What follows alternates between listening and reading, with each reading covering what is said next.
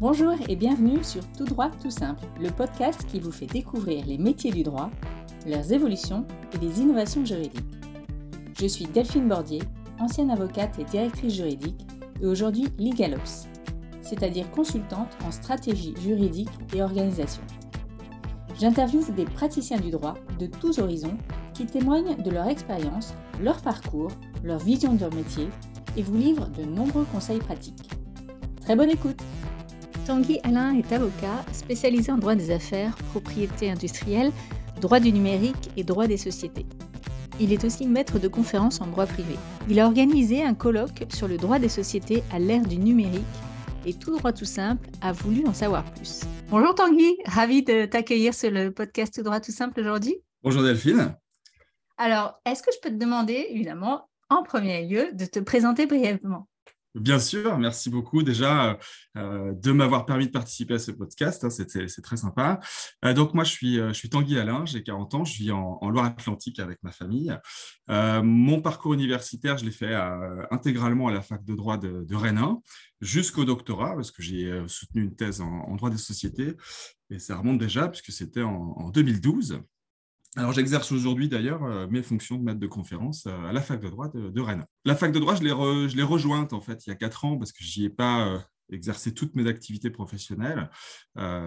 j'ai fait une expérience, disons, d'une dizaine d'années à, Paris.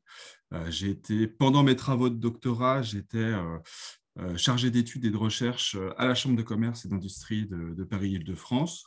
En gros, on faisait euh, ce qu'on appelle du, lobbying au sein du service de politique législative et, juridique. Et puis après ça, j'ai soutenu ma thèse. J'ai été recruté à l'université de Cergy-Pontoise où j'ai principalement enseigné le droit des affaires.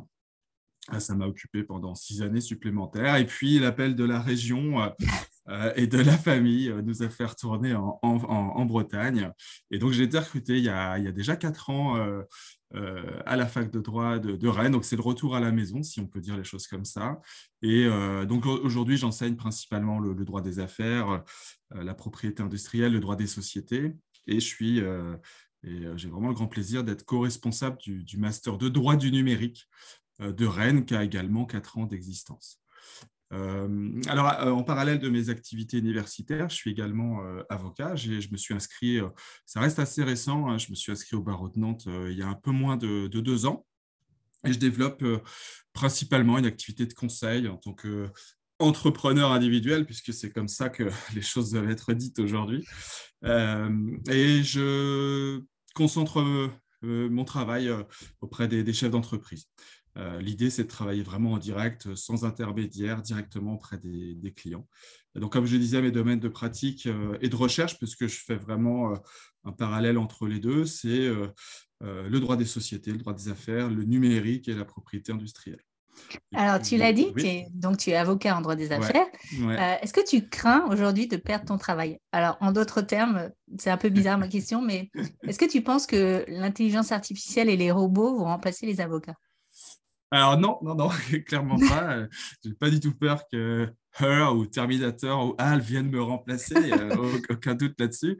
Euh, mais c'est vrai, hein, ce n'est pas une question euh, anodine. Euh, depuis de nombreuses années, on voit bien que se développent pas mal de solutions numériques, logicielles, qui viennent, je dirais pas remplacer l'avocat, évidemment, mais en tout cas s'immiscer dans un certain nombre de missions ou de tâches euh, des professionnels euh, du droit.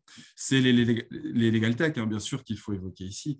Elles sont venues, comme on dit, euh, disrupter le marché du droit, du, du, du, marché du droit pardon, et beaucoup de nos confrères, il y a encore quelques années, craignaient évidemment un remplacement par les machines.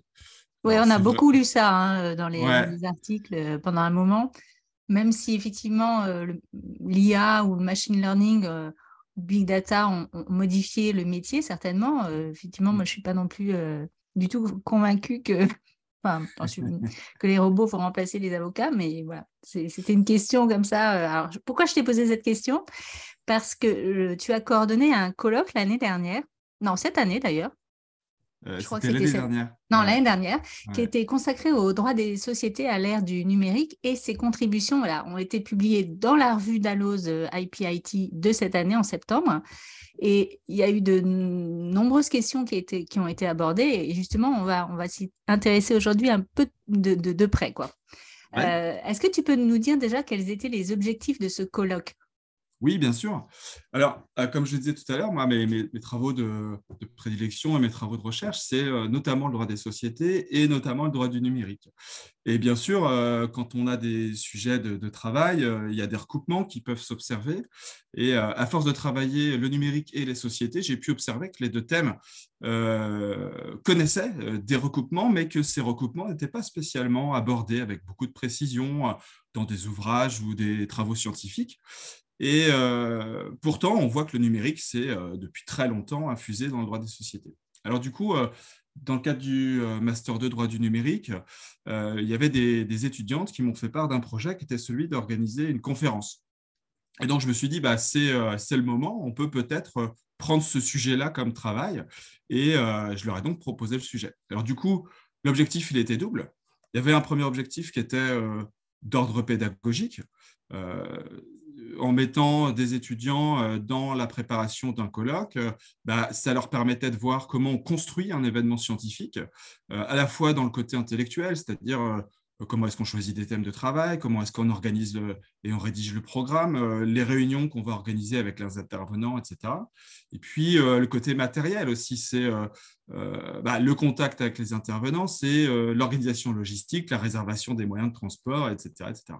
Et puis l'autre objectif, c'était un objectif plus académique et plus pratique, puisque en allant au bout de l'événement, on pouvait ainsi rassembler euh, des universitaires, des praticiens, des acteurs du droit des sociétés.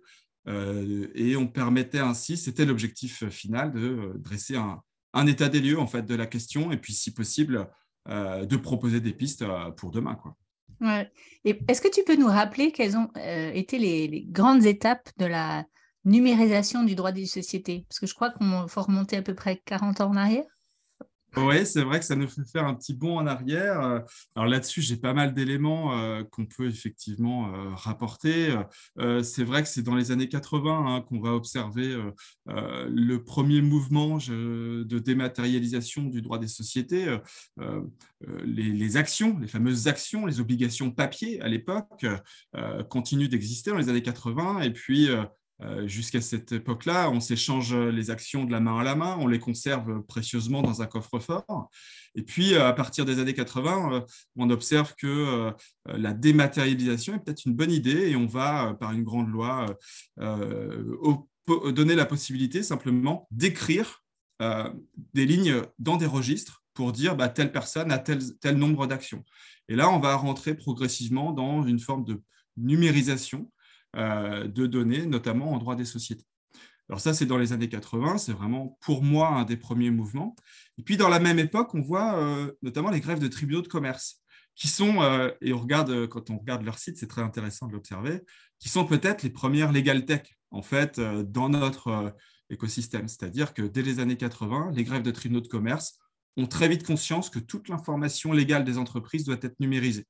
Dès 1986, ils se mettent en place et ils vont mettre en, commun euh, ce qui va devenir le, GIE Infogreffe, en fait, euh, tous les moyens informatiques et bureautiques pour euh, mutualiser, si on peut dire les choses comme ça, les informations légales recueillies par les greffes. À cette époque-là, d'ailleurs, et c'est avant Internet, c'est par le Minitel que les choses fonctionnent. Ça, c'est quand même assez, assez intéressant. Le fameux Minitel, que nos enfants ne connaissent pas. que nos enfants ne connaissent pas, ou, en tout cas comme une pièce de musée. C'est ça. Voilà. Alors, du coup, les services infographes continuent de travailler, euh, bien entendu. Ils ont un temps d'avance sur, euh, sur les legal tech d'aujourd'hui. Et, dès 2000, hein, ils se mettent sur Internet. Euh, et on peut réaliser dès 2007 les premières formalités pour les sociétés. Donc, c'est intéressant. Là, tu vois, on est en 2022, on est sur le guichet unique qui est en train de se mettre en place pour 2023. Mais en fait, ça fait déjà 15 ans que euh, l'infographe il bosse, euh, il travaille, euh, et donc on peut comprendre certaines difficultés aujourd'hui à, je mets déjà les pieds dans le plat, j'allais dire à digérer l'information que c'est aujourd'hui l'INPI qui prend en main ce sujet. Quoi. Exactement. Et si on, si on reprend les... Est-ce que, à ton avis, le, Covid a été un accélérateur aussi de ce, de ce mouvement de, de, numérisation? En tout ah, cas, dans ce sujet-là oui, oui, oui, très clairement, ça a été un, un, un, très, très fort accélérateur puisque les sociétés euh, ont été euh, euh, bah, dans l'obligation de trouver un mode de fonctionnement malgré le, Covid. On, mm. on, comprend tous très bien que la, l'activité économique ne pouvait pas s'arrêter.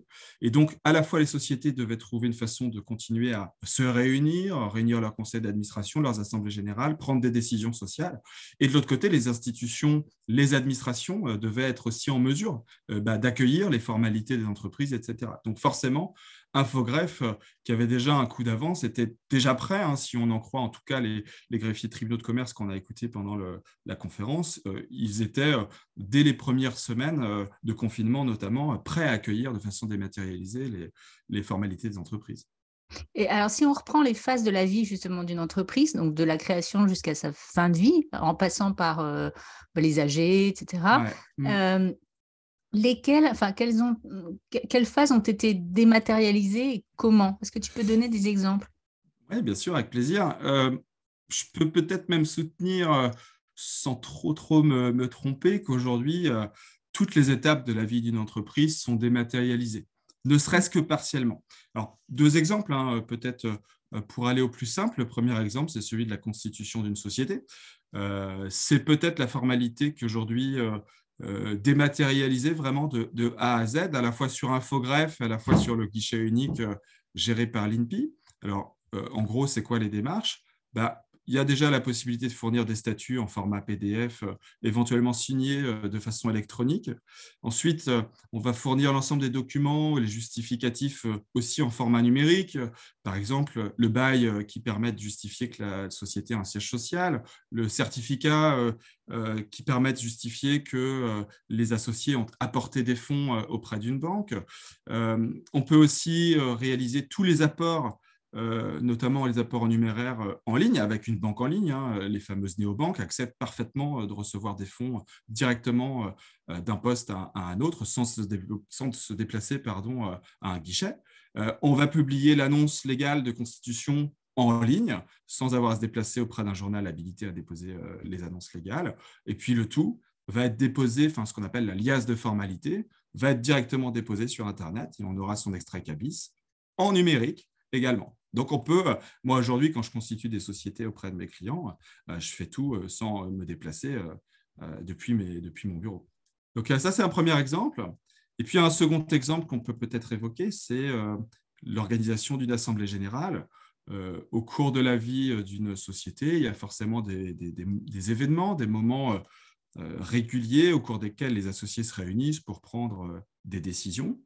Euh, aujourd'hui, la, société qui est peut-être la, euh, euh, mieux armée pour organiser ça, c'est la fameuse société par action simplifiée, qui permet dans les statuts une forme d'organisation extrêmement souple.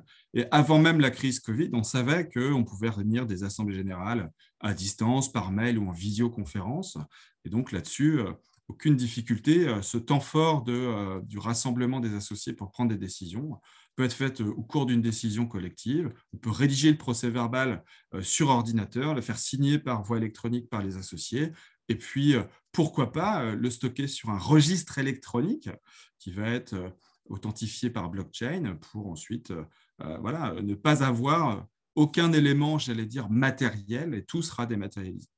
Alors, ce, deuxième exemple, moi, je l'ai vécu euh, pendant le Covid et effectivement, je crois que ça, ça a été un accélérateur euh, fort pendant le Covid parce que moi, je me souviens, là où j'étais en tout cas, c'était infaisable euh, durant le, Covid. Et il y avait beaucoup de sociétés qui n'étaient pas du tout prêtes, même en SAS. Et, du coup, les assemblées générales, ça a été une galère pas possible, en tout cas ah au, début, au début du Covid. Oui, et puis tant qu'on tant qu'on n'avait pas euh, les ordonnances prises en urgence euh, euh, pour, pour permettre à, toutes les formes de société de réunir leurs associés ou leurs administrateurs à, distance sous la, fameuse organisation à, à huis clos, eh bien, on était un peu paumé et c'est vrai qu'il a fallu réagir un peu mm. À la va-vite. Je suppose que certaines euh, assemblées générales étaient par exemple programmées euh, la semaine du confinement. Et alors là, euh, c'était effectivement la, panique. Quand on parlait tout à l'heure de, Covid et d'accélérateur, je pense que en tout cas, cette partie-là, ça, a été effectivement un grand, un grand accélérateur de, de, développement de, la numérisation. Mm. Et, et je pense que ça va, ça va laisser des traces, c'est-à-dire qu'aujourd'hui, on voit qu'il y a beaucoup d'acteurs, pense au comité de place euh, de Paris euh, qui travaille sur le droit des sociétés. Je pense aux travaux, euh, il me semble que l'ANSA s'y est plongé aussi. Ça va laisser des traces, c'est-à-dire qu'on ne va pas revenir en arrière et on va plutôt aller vers une modification des textes qui va progressivement ouvrir les portes de plus de dématérialisation pour l'ensemble des sociétés. Oui. Alors, tu as, as, parlé des legal tech tout à l'heure. Comment est-ce que l'intelligence artificielle, les algorithmes, les legal tech se sont invités dans le droit des sociétés? Qu'est-ce qu'elles proposent euh, euh, C'est quoi les évolutions à venir, à ton avis? Alors, j'aime bien cette question parce que euh, la vérité, c'est qu'on voit assez régulièrement des sociétés qui communiquent sur le fait d'avoir nommé une intelligence artificielle dans leur conseil d'administration. par exemple, on a eu un fonds d'investissement qui était situé à Hong Kong et euh, qui avait en 2014 annoncé avoir désigné dans son board une IA euh, qui était censée avoir le droit de vote. Et encore plus récemment, c'était euh, cet été, on a une boîte qui s'appelle Dragon Websoft, qui est une grosse société de, gaming à l'échelle internationale, qui a annoncé avoir désigné un robot PDG en tant que intelligence artificielle. Il serait, euh, ce serait un humanoïde et il s'appelait Tang Yu. Alors ça, ça c'est vraiment un sujet qui, nous, en droit des sociétés, nous, nous, nous, interpelle. Et c'est d'ailleurs même comme ça, moi, que je suis rentré dans le numérique en 2014. Je me suis dit, mais est-ce que c'est vraiment raisonnable de dire qu'une IA peut être membre d'un board? Donc ça, c'est la première façon, moi, dont j'ai vu l'IA s'inviter dans le droit des sociétés. Et ça, c'est pas en droit français, j'imagine. Non, non, évidemment, mais ce n'est pas du tout en droit français. On est sur du droit, euh, là c'est sur le droit de Hong Kong ou le droit chinois. Euh, mais même en droit chinois et en droit de Hong Kong, euh, ça reste des coups de com' en fait. Ce n'est pas du tout, pour moi, juridiquement possible. En fait, c'est des effets d'annonce où on dit, en gros, on utilise des intelligences artificielles pour aider à la décision les dirigeants ou les associés de ces sociétés. Oui, d'ailleurs, c'est plus le machine learning. Euh, oui, c'est ça. Bah, oui, en fait, c'est des algorithmes auxquels on va confier des données, que euh, ces algorithmes vont euh, proposer des solutions ou donner des indicateurs de performance qui, seront, qui, ensuite seront utilisés par les dirigeants ou les associés. Mais ce n'est pas eux qui prendront en définitive les décisions. Donc l'IA, en fait, pour de nombreuses legal tech, vont servir surtout de type d'aide à la décision et puis, on va aussi, en droit des sociétés, des Legal Tech proposer pas mal de solutions d'automatisation dans la génération d'actes juridiques. Ça peut être des contrats, ça peut être des statuts, ça peut être des pactes d'actionnaires. Ça, c'est, il y a pas mal d'acteurs euh, qui fonctionnent bien et qui offrent des, services très bons là-dessus. Ou des due euh, diligence euh, électroniques. Exactement. Oui, ouais, absolument. On est vraiment sur ce genre d'automatisation de tout ce qui peut mm. être automatisé dans ces métiers du droit des sociétés. Euh, et, voilà, je pense que euh, on est encore au début et les choses vont certainement progresser encore et encore. Et alors, quels sont les principaux acteurs euh, et parce que tu, l'as évoqué tout à l'heure, notamment le rôle particulier de l'INPI aujourd'hui. Il y a pas mal d'acteurs sur le droit des sociétés et la place dans, matière, dans la matière pardon, numérique. Alors, à l'évidence, aujourd'hui, les acteurs, euh, euh, les principaux acteurs restent euh, bien sûr les acteurs historiques, c'est-à-dire les grèves des tribunaux de commerce, les chambres des métiers, les chambres de commerce, qui sont l'ancien réseau des centres de formalité des entreprises, qui a vocation à disparaître, en tout cas à être fondu dans la plateforme guichet unique. Il y a l'INPI, il y a l'URSSAF. Et tout cela, ils vont évidemment continuer d'exister, ils ne vont pas disparaître euh, malgré la mise en place du cliché unique. Mais en fait, pour le chef d'entreprise, demain, euh, c'est la plateforme qui sera la porte d'entrée unique et ces acteurs seront des acteurs, j'allais dire, en, sous-marin euh, derrière cette plateforme. Ils continueront de recevoir les informations qu'ils ont déjà reçus aujourd'hui. Alors l'INPI, justement, tu soulignes, l'Institut national de la propriété intellectuelle a pris une place qui est considérable, on peut le dire, aujourd'hui dans la réception, la gestion, le stockage des informations qui concernent les entreprises.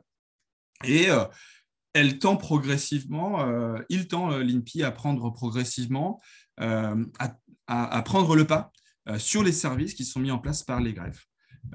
Aujourd'hui, je ne sais pas si les choses peuvent être dites très clairement comme ça, mais l'INPI, c'est un hub de données des entreprises.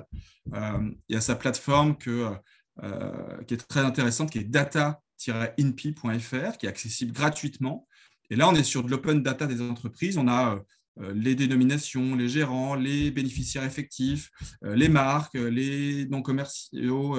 voilà, toute l'information sociale est accessible sur DataInpi. On peut même avoir gratuitement les statuts.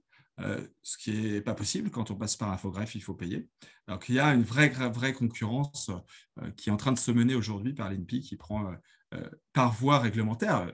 Il faut bien insister là-dessus. Hein. Ce n'est pas juste une prise de marché, c'est que c'est soutenu par nos, nos, autorités. L'INPI est choisi clairement comme la nouvelle plateforme pour le droit des sociétés de demain. Et on sait, enfin, ça c'est une question annexe, mais ça, ça les a surpris aussi, l'INPI. pourquoi ils ont été choisis eux? Alors, je, là, je t'avoue que je n'ai pas forcément la, réponse. Je ne sais pas s'ils ont été surpris. À mon avis, ils ont quand même euh, travaillé pour, euh, pour défendre leur place sur ce sujet-là. Je dirais que ça a plutôt surpris les grèves de tribunaux de commerce. je pense que c'est eux les, plus surpris dans cette affaire et, je ne serais pas surpris moi-même qu'on ait demain euh, euh, des recours ou en tout cas des, contentieux qui pourraient s'ouvrir entre le GIE Infogreffe et puis l'INPI. je pense que la page n'est pas fermée là-dessus. Et euh, bah, pour terminer, euh, en parlant de ces acteurs, je pense qu'on doit aussi euh, évoquer la question des, des legal ops. Euh, dont l'une des missions est euh, d'optimiser, euh, si je ne me trompe pas, le processus des, services juridiques. Et donc, les Legal Ops s'intéressent forcément aux outils qui sont proposés par les Legal Tech. Ils vont donc avoir forcément vocation à identifier les différents services qui sont fournis, les offres de services qui sont fournis par les Legal Tech. Ils vont les tester, ils vont les sélectionner, ils vont les proposer à, leurs clients euh, en interne et donc euh, euh, et, à la fois aussi participer à leur mise en place. Donc je pense que les, les Legal Ops ont aussi leur, leur coup à jouer dans cette numérisation du, droit des sociétés. Alors, qui, qui, est concerné par cette évolution numérique du droit des sociétés? Parce qu'il n'y a, pas, a pas que les avocats, bien évidemment. Non, non, non, mais en fait, si on peut dire les choses simplement, c'est que toute personne qui va pratiquer, peut-être de près comme de loin, le droit des sociétés sera confrontés à cette transformation numérique.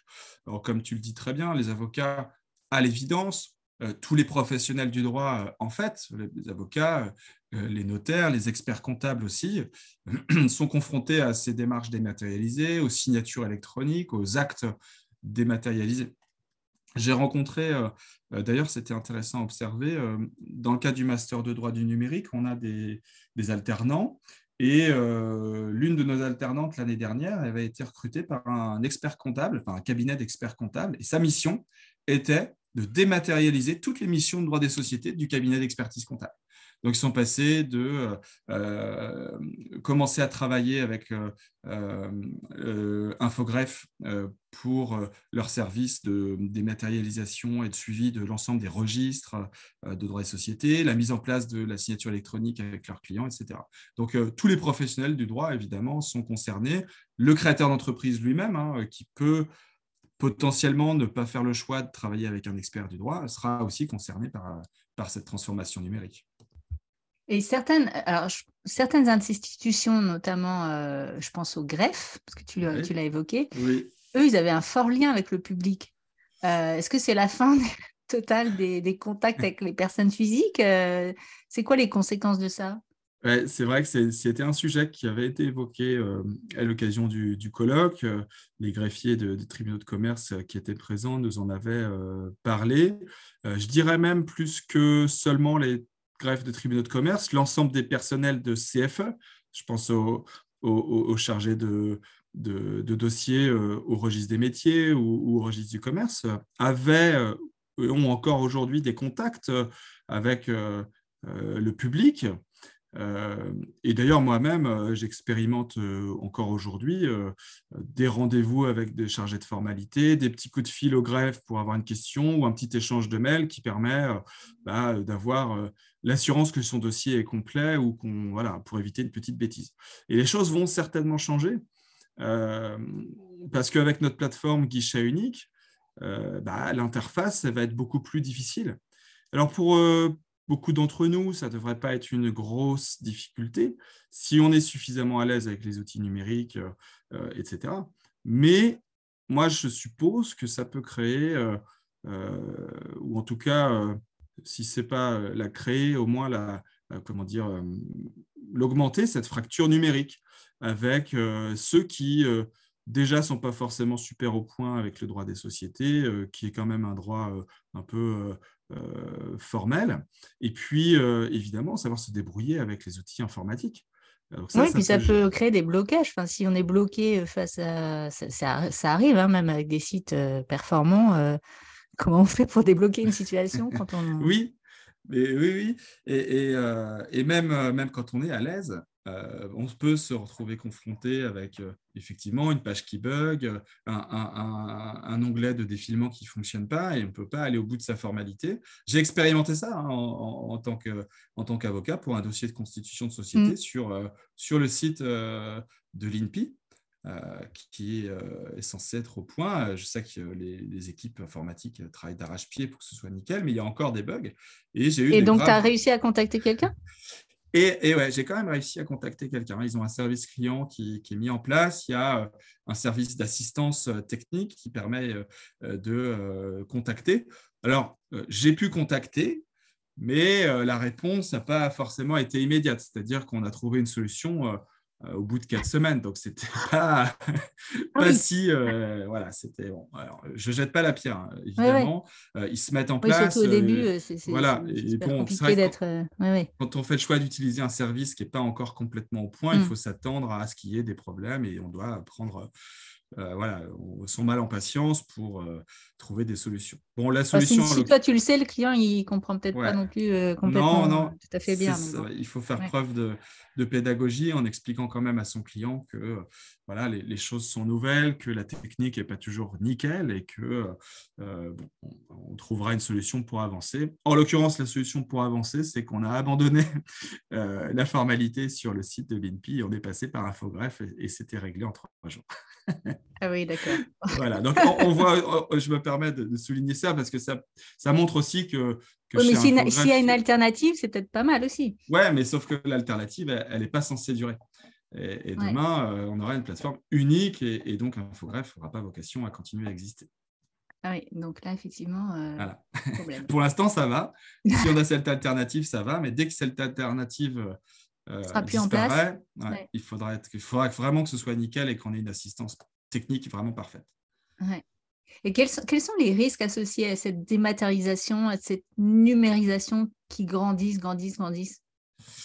Bah, En droit des sociétés, euh, euh, on va observer que, euh, en fait, comme tous les domaines où la numérisation se, développe, il y a des enjeux et des risques qu'il faut réussir à, anticiper. Il y a peut-être déjà un premier point qui est la question des données personnelles. on n'y a peut-être pas conscience dans un premier temps, mais quand on fait du droit des sociétés, on va manipuler énormément d'informations qui concernent des personnes physiques à l'occasion de réunions, à l'occasion d'actes sociétaires. On rassemble des acteurs, des associés, des dirigeants, et on va euh, récupérer leurs informations ou euh, traiter leurs informations personnelles. C'est oui, euh, parfois même sensibles. Hein. Oui, et, absolument. Ça veut dire, pour les informations qui ne sont pas sensibles, bah, c'est généralement le nom, le prénom, l'adresse, l'état civil, les professions ou les qualités. Mais c'est vrai, les informations sensibles, on va avoir des informations bancaires, financières ou autres. Donc là, forcément, le juriste en droit des sociétés d'aujourd'hui, il ne peut pas faire exception à la réglementation euh, sur les données personnelles. Et si euh, il n'est pas suffisamment au point, il doit évidemment travailler la main dans la main avec un DPO ou la personne en charge euh, de ces questions parce qu'on ne peut clairement pas faire l'impasse sur ça. Donc ça, c'est pour moi peut-être un, un, premier risque, ou en tout cas un, enjeu qu'il faut, qu'il faut traiter. Et puis l'autre, qui est peut-être plus le sujet de ta question, c'est les risques d'attaque, le risque d'attaque informatique. c'est-à-dire avoir des pirates qui souhaitent accéder à des données confidentielles, qui peuvent éventuellement commencer à mettre en place des logiciels de, de blocage contre rançon pour dire ben voilà, vos accès à vos plateformes pour gérer vos assemblées générales, on les a bloqués, maintenant vous nous donnez de l'argent. On peut encore c'est envisager... dans, dans, l'air du temps en ce moment. Oui, en plus, c'est très, c'est très dans l'air du temps. donc, c'est clairement pas un risque à, à, à, amoindrir. C'est le piratage des votes. On peut parfaitement supposer que si on met en place un logiciel de vote en ligne où tous nos associés sont à distance, qu'il y ait un pirate qui souhaite enfin, qui, euh, un hacker qui vienne en quelque sorte s'immiscer, faire croire qu'on vote dans un sens alors qu'on a voté dans l'autre sens. Ça, c'est tout à fait envisageable. Ah ouais. Ça, ça fait partie des risques qui sont en tout cas euh, euh, identifiés par les spécialistes en, cyber, en cyberattaque. On peut encore, si on devait multiplier les exemples, euh, pourquoi pas envisager des attaques qui viennent paralyser euh, le fonctionnement de la collectivité, fausser le décompte des votes en AG, pourquoi pas falsifier euh, l'historique de propriété des titres sociaux. Dire, bah, tiens, en fait, telle personne a acquis ses actions de telle autre personne, et en vérité, ce n'était pas ça. On a modifié cette information.